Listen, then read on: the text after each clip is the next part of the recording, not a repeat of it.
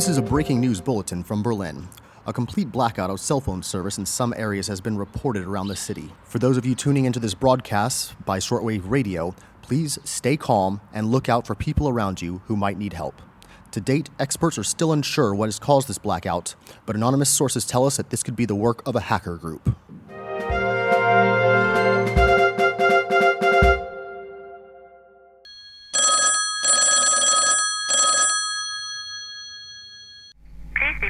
After the tone.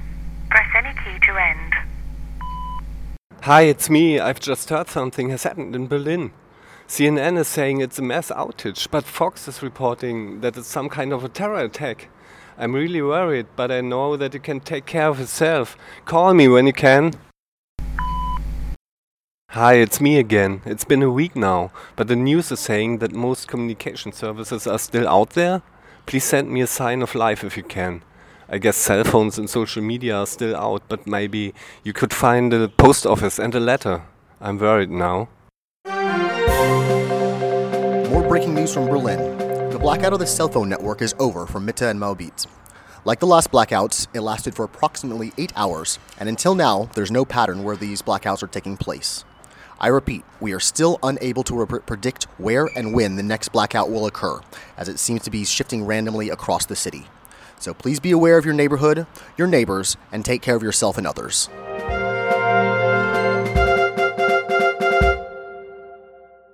Please leave your message after the tone. Press any key to end. Hi, it's me again. It's been a month and I can't sleep or eat much. I can't get you out of my mind. They say that all the technology there is fucked, so I don't even know if you're getting these messages. But please write. I just need to know if you're okay. Hi, it's me. I have to be quick. There are only a few payphones that are working and thousands of people are waiting to make calls. My number finally came up today. I know you must be worried, but I'm okay. Don't worry. I'm just glad I had your number written down. I've lost all my other contacts.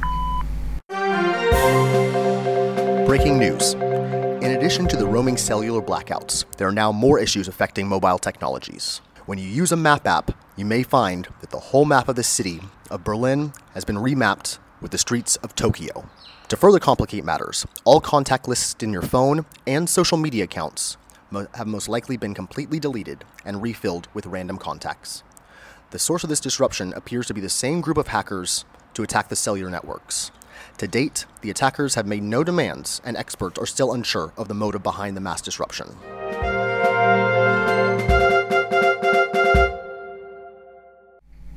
Message after the tone. Press any key to end. After six weeks, the chaos is finally dying down. The maps are all fucked and technology is pretty much all broken, but I'm okay. My neighbors have banded together, and while there still isn't much available in stores, we've started community meals where we take turn cooking big pots of food. I have to go now, my time is up. I'm sorry I missed you, but I will try to call again when I can.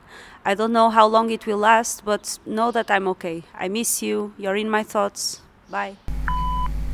We're sorry, the voicemail box of the person you are trying to reach is full.